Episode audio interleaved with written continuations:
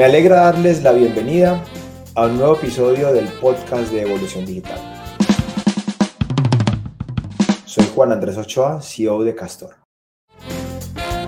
En esta ocasión tenemos el placer de conversar con Farid Numa, médico psiquiatra con mucha experiencia en inteligencia emocional y en mindfulness, quien le ha dedicado muchos años, diría yo décadas, de mentoría y de ayudar a diferentes personas y en los últimos años a personas en organizaciones que se han abocado a retos muy fuertes, tanto individuales como grupales. Juntos, Farid y yo intentamos abordar muy de la mano de Farid, yo como un aprendiz, lo esencial que es vivir en el presente, o para estar mejor, para sortear situaciones llenas de incertidumbre y desafíos, para ser navegantes de la incertidumbre, navegantes de la volatilidad, navegantes de los retos que tenemos en el día a día.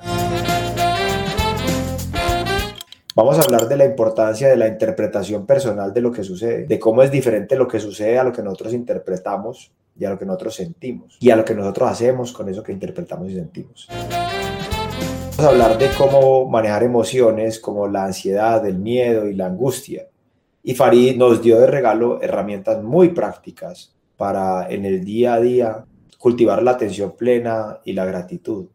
Y en definitiva, ser mejores personas. Farid nos ayuda a ver cómo nos adaptamos y encontramos serenidad en medio de la tormenta. Y todo esto enfatizando en la conexión con el aquí y el ahora. Bienvenidos a este episodio. Espero lo disfruten tanto como yo lo he disfrutado.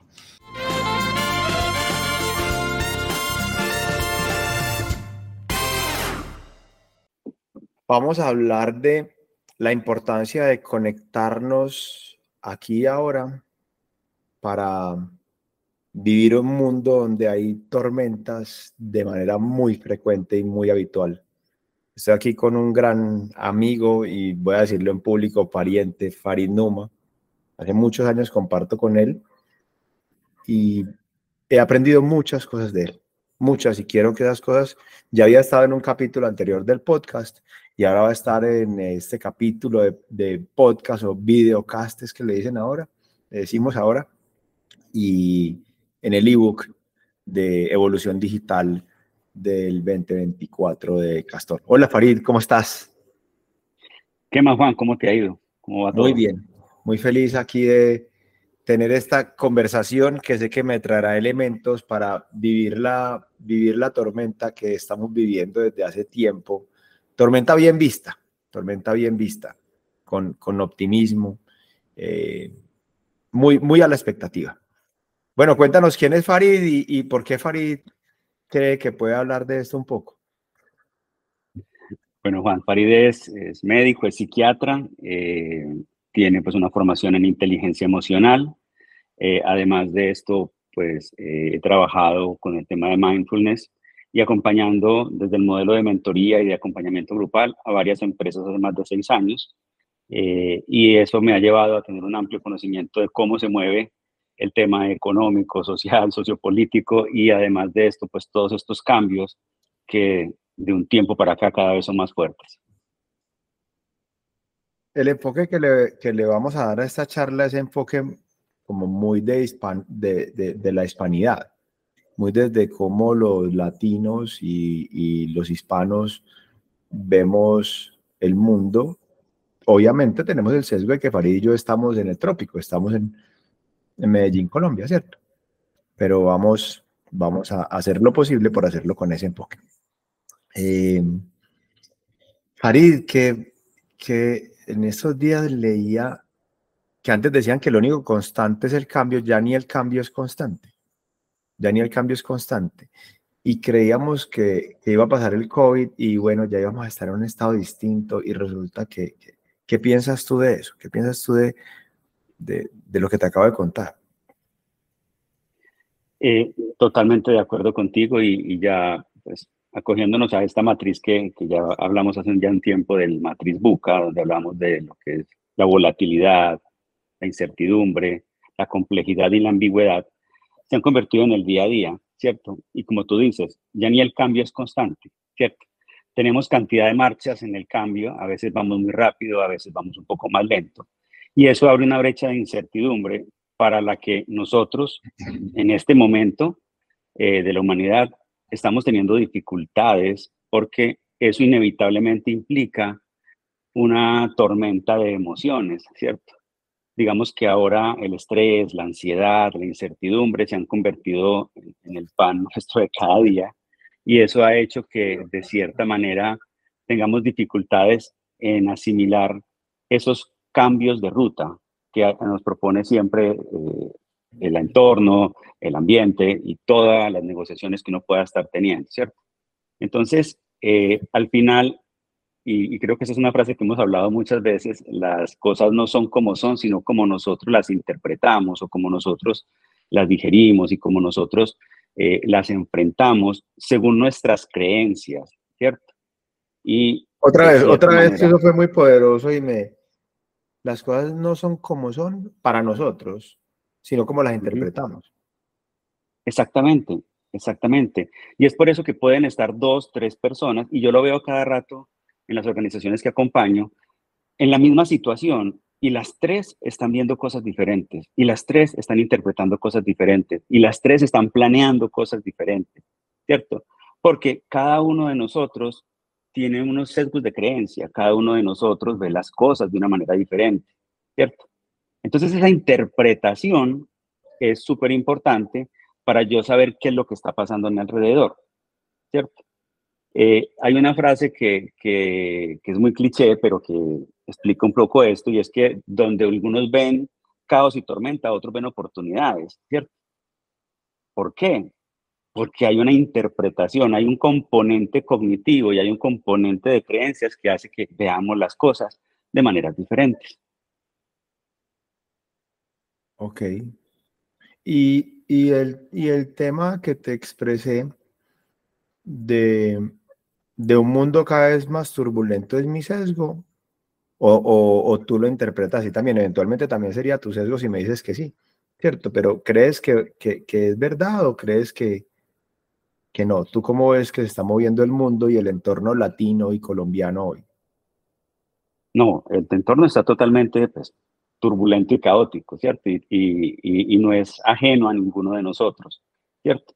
Ya, digamos que al final todos tenemos el evento externo y todos seremos conscientes de esa realidad que estamos viviendo todos, pero lo que cambia es la interpretación que le doy yo a esa situación. O sea, los dos podemos estar viendo el famoso eh, tema del vaso con agua, y unos verán el vaso medio lleno, otros lo verán medio vacío, otros, otros dirán, lleno o vacío me va a quitar la sed. O sea, cualquiera de las tres interpretaciones puede ser válida. Entonces, sí tenemos el vaso, sí tenemos la realidad, sí tenemos eh, indicadores, sí tenemos los cambios que nos están ocurriendo, ¿cierto? Eh, para nadie es ajeno un, cambio en ciertas políticas públicas, para nadie es ajeno eh, un tema de fluctuación del dólar, para nadie, bueno, todas estas cosas que pueden estar pasándonos, ¿cierto? Pero al final el evento está, ¿sí?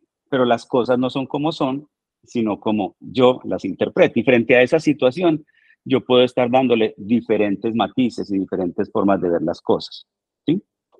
Entonces, efectivamente, en un ambiente buca, donde la incertidumbre, ¿sí? que es una emoción supremamente poderosa, invita al miedo, que es otra muy poderosa, y entre la incertidumbre y el miedo y la ansiedad nos van llevando a la angustia, es donde yo tengo que ser consciente de no quedar preso, De estas emociones. Porque recuerda, Juan, y que también lo hemos hablado en otros momentos, nuestra amiga la mente, ¿sí? Como Santa Teresa de Jesús la bautizó, la loca de la casa, nos invita a escenarios y habitualmente esos escenarios son potenciados por la imaginación. Y también lo decía Einstein, la imaginación, eh, perdón, el conocimiento es finito, pero la imaginación es infinita. Entonces a veces yo voy nutriendo esa imaginación con esa incertidumbre, con esos miedos y con todas estas cosas y voy entrando en algo que se llama la triple trampa de la mente. Y te la voy a explicar a ver si has estado metida ahí, porque yo estoy seguro que has estado muchas veces metido ahí y yo también. Primera parte de la trampa construir un escenario en el futuro. ¿Cierto? Yo construyo un escenario en el futuro.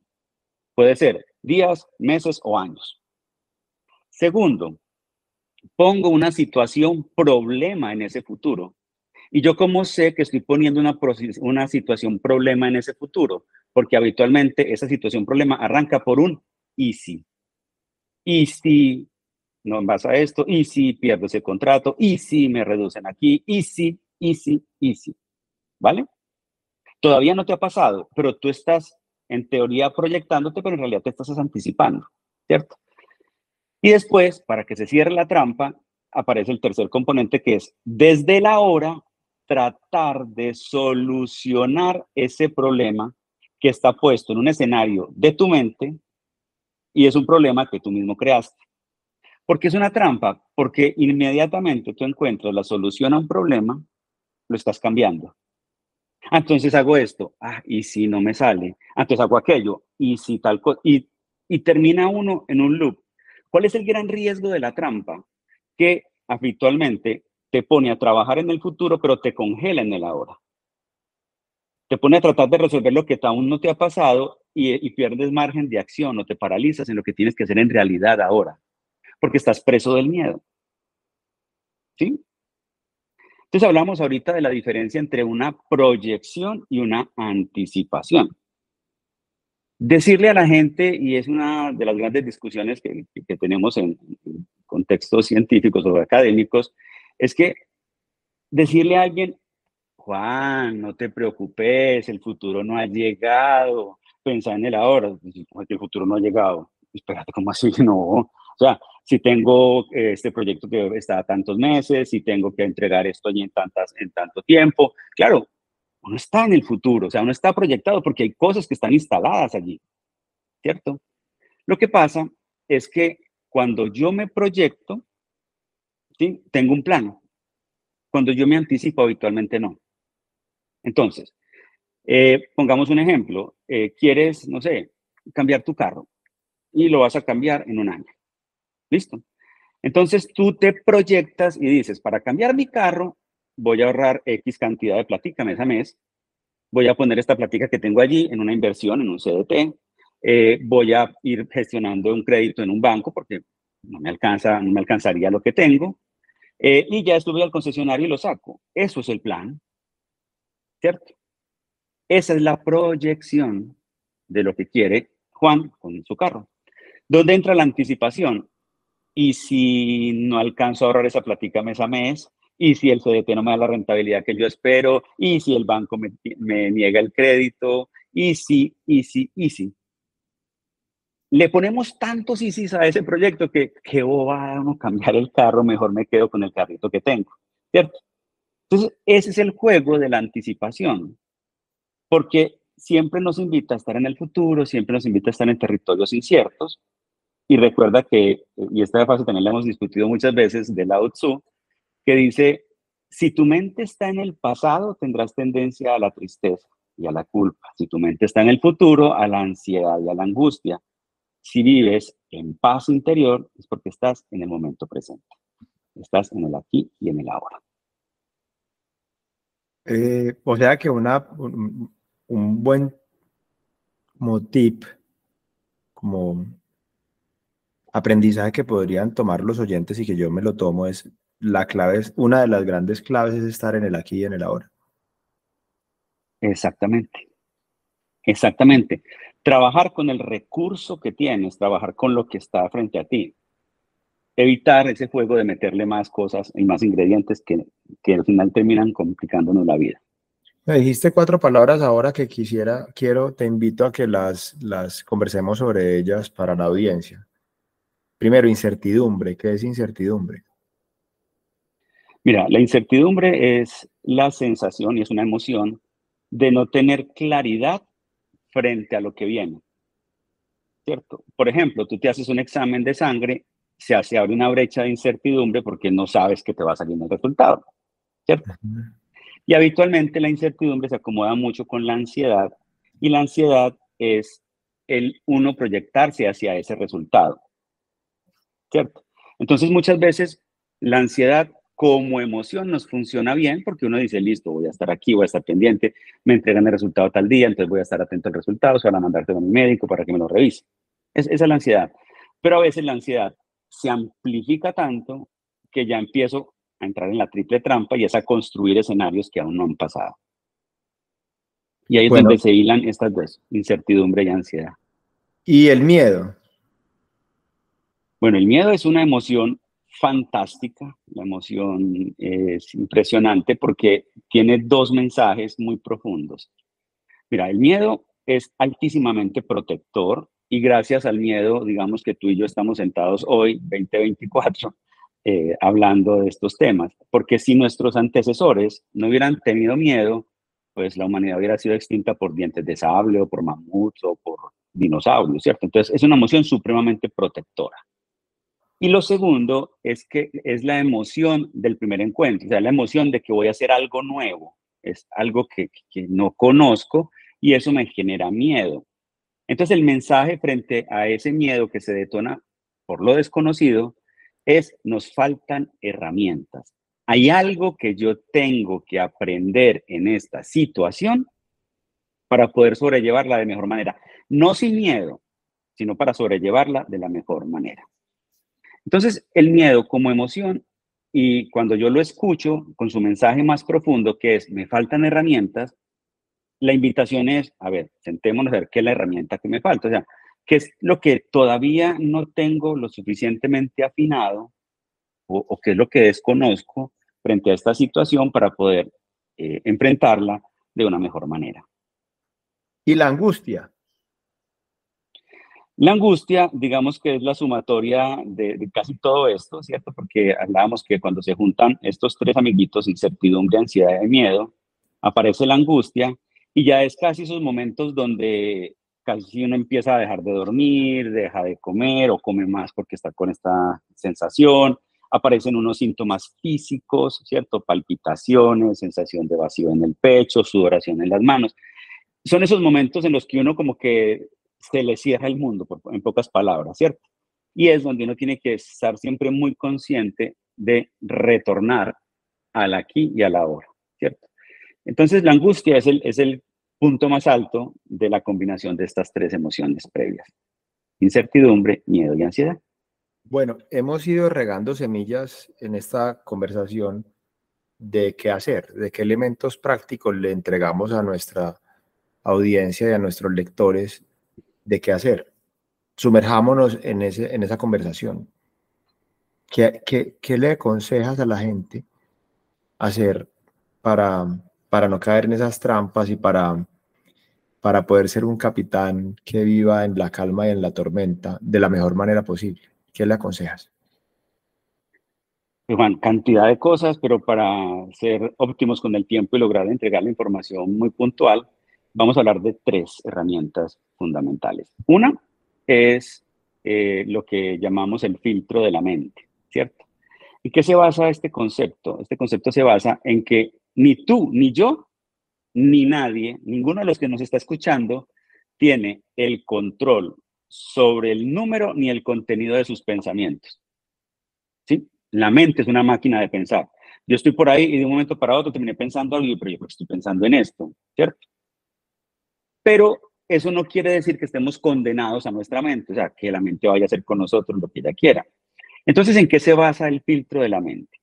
El filtro de la mente se basa en entender que nosotros tenemos la, posibilidad de centrar nuestro foco en nuestros pensamientos.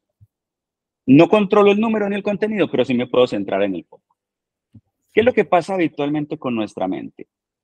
Cuando llega un pensamiento a tu cabeza, ella va a tener tres opciones. El, primer viaje, el primero se llama el viaje.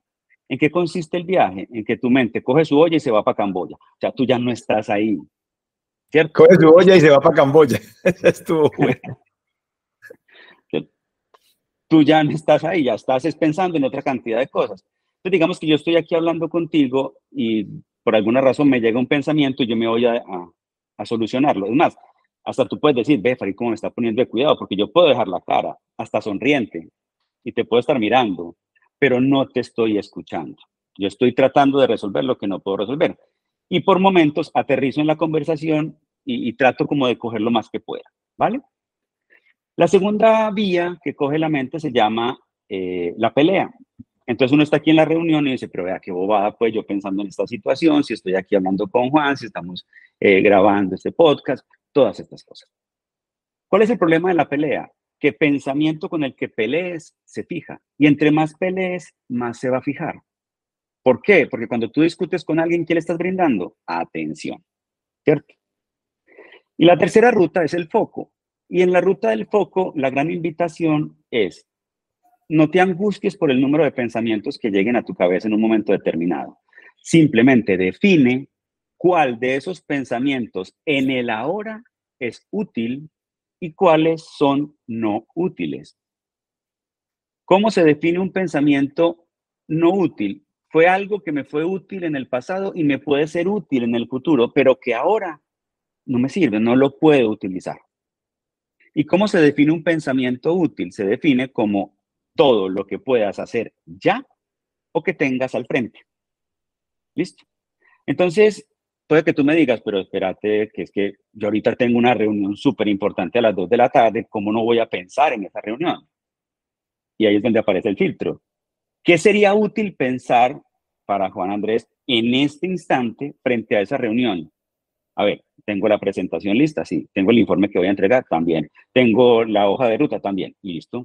¿Qué sería no útil pensar? Ay, ¿será que si voy a cerrar en ese momento? ¿Será que les va a gustar? ¿Qué miran a preguntar? Eso no es útil porque no tienes respuestas frente a eso. ¿Sí? No sé si estoy siendo claro con el concepto. Sí, sí. Es lo que puedes hacer ahora o lo que tengas al frente. ¿Qué es lo que pasa? Recuerda que nuestra mente siempre nos invita al piloto automático. Entonces, cuando yo estoy en ese modo piloto automático, yo me creo el multitask, el multitarea, el que lo puede hacer todo. Y en realidad no tenemos esa gran capacidad, ¿cierto? Nuestro cerebro fue creado o está diseñado para hacer monotarea. ¿sí? Cuando tú empiezas a abrir el abanico de muchas tareas y muchas de ellas posiblemente no útiles, vas a terminar ¿sí? entorpeciendo o procrastinando o saboteando lo que en realidad sí es útil. ¿Sí? ¿Cuántas veces uno está por ahí sentado y se da cuenta que pasó media hora y, lo que estuvo haciendo fue divagando, distraído en cantidad de partes y en lo que en realidad teníamos que avanzar, no lo avanzamos? Entonces, ese es el filtro de la mente. Eh, el segundo, tres, dijiste tres, ¿me, me las repites? Que hay tres, está el viaje, la pelea y el foco. ¿Eran esos tres? El viaje, la pelea y el foco son las tres rutas que coge nuestra mente. Esta herramienta, el filtro, lo que busca es que ni nos vayamos de viaje ni peleemos, sino que simplemente tratemos de centrar nuestra mente en lo útil. Perfecto, buenísimo, buenísimo. Entonces ya tenemos una primera herramienta. Exacto. La segunda herramienta se llaman los cuatro, los cinco sentidos conscientemente. ¿sí? Utilizar los cinco sentidos conscientemente. Juan, los sentidos son anclas fundamentales de la hora. Tú no puedes observar nada mañana ni ayer. Tú no puedes escuchar nada mañana ni ayer. O sea, tú observas, escuchas, sientes con el olfato, el gusto y el tacto ahora. ¿Cierto? Si yo te preguntara cómo va a estar la iluminación de tu oficina ahorita a las 3 de la tarde, tú me dices, no, espera, a las 3 abre. en este momento no tengo ni idea.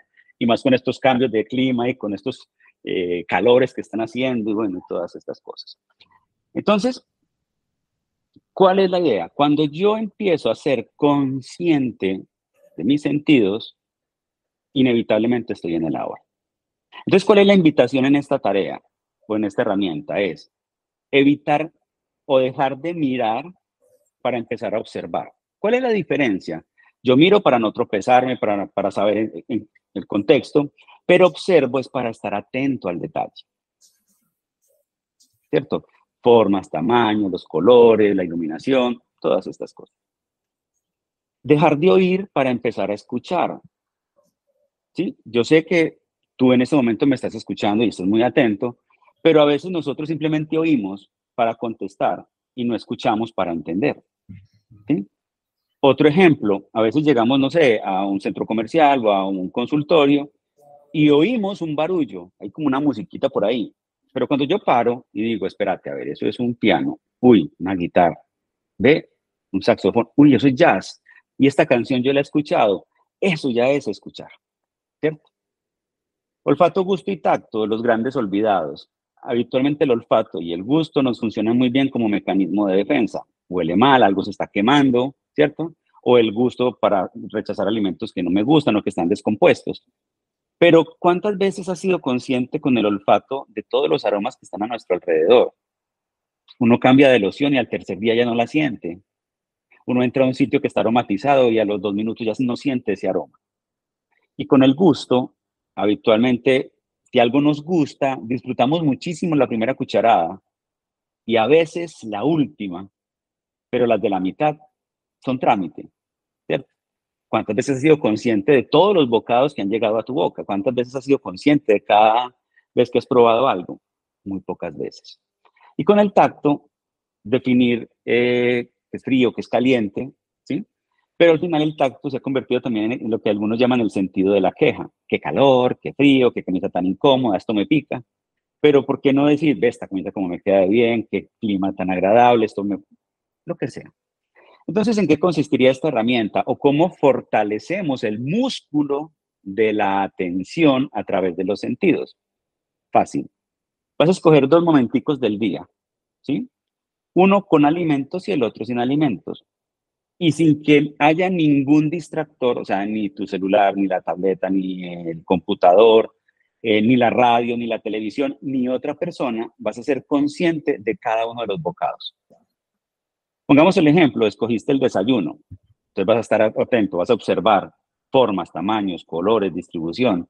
Vas a escuchar los sonidos inmersos a la alimentación, el crujir de la tostada, ¿sí? el crujir de la arepa, de lo que estés comiendo. Vas a sentir con el olfato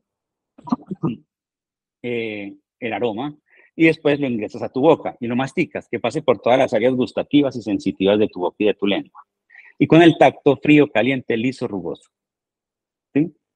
Cuando yo logro llevar mi mente a una cosa en particular, a un evento en particular, las fugas, porque recuerden que ella quiere fugar siempre, van a ser menores. Y tú, como tienes un objeto ancla, le vas a decir, oiga, no, no, venga, es que estamos comiendo. No, no, venga, estoy haciendo este informe. No, venga, que estoy lavando los dientes. ¿Cierto? Y cuando yo le digo o le doy esa orden a mi mente, mi mente atiende a esa orden. Y el segundo momento del día puede ser algo que hagas eh, sin alimento, como las cantidades de cosas que hacemos en piloto automático. Bañarse, vestirse, peinarse, cantidad de cosas. Eh, hay, hay, varios autores que, que hablan que una de las cosas que más hacemos los occidentales en piloto automático es el baño de la mañana. Nos bañamos en piloto automático y el baño se ha convertido en la agenda del día. Uno se mete a bañar y empieza a pensar, eh, voy a llamar a este, la reunión aquella, esto y aquello y demás allá, y sale del baño, sí, ah, se ve mojado y dice, me bañé, pero en realidad, ¿qué tan consciente fuiste de, los productos que utilizaste, de sus aromas, de la temperatura del agua, de la relajación que sentiste cuando tocó el agua tibia o caliente de tu cuerpo, eh, o la, el despertar del agua fría, bueno, cantidad de cosas. Entonces, de la segunda herramienta se llaman los cinco sentidos conscientemente como ancla en el ahora. Ahí ya tenemos eh, dos. Entonces sería el filtro de la mente con lo útil y lo no útil. La segunda, los cinco sentidos conscientemente. Y la tercera va ligada a una pregunta, ¿cierto? ¿Cómo así que una pregunta? Habitualmente, cuando nos ocurren situaciones, cuando nos ocurren cosas, pensamos en qué quiero de esta situación. ¿Sí? Estoy pasando mal, ¿yo qué quiero? Pues pasar bien. Eh, estoy teniendo una dificultad, ¿yo qué quiero? Resolver la dificultad. Pero habitualmente los quieros nos invitan a estar en el futuro, ¿sí? Nos invitan a trabajar afuera y eso inevitablemente amplifica tu incertidumbre. ¿Por qué? Porque estás esperando o estás generando una expectativa muy grande frente a una situación que te está pasando en el ahora, pero lastimosamente pusiste la expectativa en el futuro. ¿Eso qué hace? Que muchas de las cosas que son en tu vida extraordinarias se convierten en ordinarias porque tu mente está anclada en el futuro esperando a que lo extraordinario pase para tú sentirte bien. Entonces, ¿cuál es la clave aquí? Cambiar la pregunta por no qué quiero de esta situación, sino qué necesito en esta situación. Y como las necesidades son imperiosas habitualmente, pues uno trabaja en el ahora y trabaja con el recurso más cercano que soy yo mismo. Y eso, inevitablemente, pues te ayuda a sentir certidumbre y claridad frente a las cosas. Entonces puede que yo quiera que esto se resuelva ya, pero yo qué necesito en este momento? Calma. Yo qué necesito en este momento? Tranquilidad. Yo qué necesito en este momento? Una pausa. ¿Y cómo me puedo dar esa pausa? De pronto dándole la vuelta a la manzana, caminando, X o Y. ¿Cómo puedo sentir yo esa calma? Haciendo unos pequeños ejercicios de respiración. ¿Cómo puedo ser consciente de, que tengo la tranquilidad? Posiblemente en el trabajo las cosas estén complejas, pero tengo la tranquilidad de, que tengo mi, familia, tengo mi pareja, tengo mis hijos, eh, que el tema de salud está bien, ¿cierto? porque al final lo otro se irá resolviendo. Entonces, ¿qué es lo que pasa? Cuando yo hago esa pausa, ¿sí? Y me, me, anclo en mi, en mi, contexto de realidad y, soy consciente de que mucho de lo que necesito ya está dado para mí, soy capaz de volverlos, esas cosas extraordinarias, porque ya tengo la conciencia de que están allí y están para mí. Hay cantidad de pensadores y, autores que hablan que casi que el 70% de lo que tú necesitas en el ahora para estar bien está dado. Necesito nutrir mi cuerpo, sí, tengo alimento. Necesito sentir seguridad, sí, tengo mi casa o tengo eh, esa seguridad de poder vivir con alguien. Eh, necesito eh, tener pausas y. Sí, tengo sus espacios. Que los sacrifico por tratar de resolver otras cosas que quiero. Ese es otro cuento. Pero en realidad tenemos esos espacios. Necesito estar saludable, necesito poder respirar, ¿cierto? O sea, desde lo más básico que es esa oxigenación, saber que puedo respirar y que respiro bien es supremamente importante. Porque eso nos invita, Juan, a entender que no todo está por sentado. Es que damos por sentado nuestra salud hasta que, hasta que nos enfermamos. No, seamos conscientes de que tenemos salud. Ah, pero es que yo quisiera no tener, no sé, eh, hipertensión o no tener diabetes o no tener colesterol alto o esto o aquello. Sí, tú lo puedes querer y puedes trabajar por esto. Pero el, saber que tu necesidad, que es tener tus, tu hipertensión, pues tus cifras de presión están controladas por tus medicamentos, y que tienes la posibilidad de tenerlos y que hay un sistema de salud que te los brinda o que tú los compres, eso es supremamente valioso. Entonces, a veces cuando estamos difuminados porque la incertidumbre, por la volatilidad, por todo esto que nos pasa, la clave es volver a la esencia, es volver al centro, es volver a mi humanidad y entender que en el aquí, en el ahora, las cosas están bien. Dice, pero ¿cómo que están bien si estoy debiéndole no sé cuánta plata? Sí, pero están bien y estás trabajando para pagar esa plata, o estás pagando, o estás trabajando para mejorar tus ingresos, o para mejorar tu productividad, o una cantidad de cosas. Pero es que al final, por encima de ser gerente, ser director, ser líder, ser coordinador, estás tú. Está Juan Andrés, está Farid, está Carlos, está Antonio, está María, está Sofía, están las personas. Ah, sí, el director tiene una cantidad de problemas, sí, el director, pero yo no. Eso suena raro y suena complejo, pero es importantísimo yo poder switcharme de ese rol o ese cargo para poderme ver desde mi humanidad y entender que en realidad lo que necesito está dado para mí. Y si te pones a mirar en este ejercicio, ¿qué es lo que estamos tratando de fortalecer? La gratitud. ¿Cierto? La gratitud, Juan, es una herramienta fundamental para uno poder. Nosotros agradecemos por lo que tenemos en, este momento. Nadie agradece por adelantado.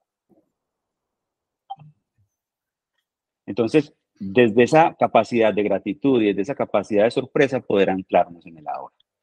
Entonces ahí están los tres, las tres herramientas, los tres. Sería el filtro de la mente, el anclas a través de los cinco sentidos en el ahora, y la tercera es la gratitud. Siempre fomentando la pregunta de qué necesito en este momento versus qué quiero. Pero no quiero que quede en el, en, el ambiente de, nuestros, de nuestras escuchas que no podemos preguntarnos qué queremos. No, si nos debemos preguntar qué queremos, ¿cierto? Pero es que me dice que queremos era en el futuro, sí. Pero cuando yo soy consciente de que lo que necesito está dado, sé que lo que quiero es cuestión de tiempo. En pocas palabras, y para darle un contexto de una frase que yo lo, lo interpreté así, todos hemos escuchado la frase de dame un punto de apoyo y mover el mundo. ¿Cierto? ¿Qué dificultad tiene la, frase? Es el dame. Porque si yo digo dame, pues estoy esperando que algo me dé, que algo pase. Pero cuando yo cambio la frase digo, cuando soy consciente de que lo que necesito está dado, muevo el mundo. Porque me siento con base, me siento con soporte. ¿Cuántos de nosotros se ha sentido en un momento determinado de su vida como sin juicio? Como que no hay de dónde apoyarse, como que no hay de dónde tomar, porque habitualmente tratamos de tomar el punto de apoyo desde la situación misma problema. No, salte de la situación problema, asienta tu punto de apoyo y la vas a ver diferente. Y la vas a interpretar diferente. Y mira cómo estamos cerrando el ciclo de las cosas no son como son, sino como cada uno de nosotros las interpreta. Muy chévere, Farid. Muy chévere. Diste Dijiste algo entre líneas y lo quiero resaltar, porque me llamó mucho la atención y creo que le puede servir a los que nos oyen, y es, Juan Andrés es un gerente de una empresa, pero también Juan Andrés es una persona. Y a veces esa persona a las 11 de la noche le da por resolver los problemas del gerente, que es un trabajo, no es la persona. Entonces, como, venga, es que muy chévere lo que hiciste como desacoplar, que suena simple, pero por ser simple no es fácil desacoplar en que hay un rol de trabajador, pero hay una persona. Entonces dejemos ese rol de trabajador que cumpla lo que tiene que cumplir. Y yo necesito estar mejor para que ese rol de trabajador funcione mejor. Porque si no duermo, no va a poder, el, trabajador no va a poder trabajar el día siguiente. Muy poderoso lo que, lo que dijiste, Farid. Farid, eh, ¿dónde te pueden encontrar? Sé que generas contenido. Bueno, sí, sí, sí, sí. En, redes sociales estoy en, en Instagram y en Facebook en ambas estoy como arroba dr.faridnuma. ¿sí? Y en mi página web. DR de doctor. DR de doctor. Punto faridnuma, así seguidito. Eh, y en mi página web que es www.faridnuma.com. De bueno. ¿Y qué, y qué, le, y qué un libro que le aconseja a la gente leer o aparte, o en tu, don, quiero saber un poco más, ¿qué haría? Buscarte a ti y qué más. Eh, mira, y eh, hay un libro que es muy bonito que se llama eh, Mindfulness en la era del miedo y la ansiedad, ¿cierto? la autora es Clara Badina y es un libro muy sencillito, es como, como el, el, el, la puerta de entrada al tema del mindfulness, al tema del aquí, del ahora. Ella desde un lenguaje muy práctico, muy cotidiano, nos da esas, herramientas y nos explica cómo funciona nuestro cerebro y cómo nosotros desde esa, desde esa construcción del cerebro podemos ir, cambiando ese, contexto. Ese es uno, muy bonito. Eh, y el otro es del doctor Mario Alonso Puig, que se llama Respira. Respira. Ese está también muy bonito. Farid, qué buena conversación. Te deseo un muy bonito día y que sean muchas más las conversaciones que tengamos. Claro que sí, Juan. Qué gustazo. Cuídate mucho. Muchos saludos para toda la audiencia.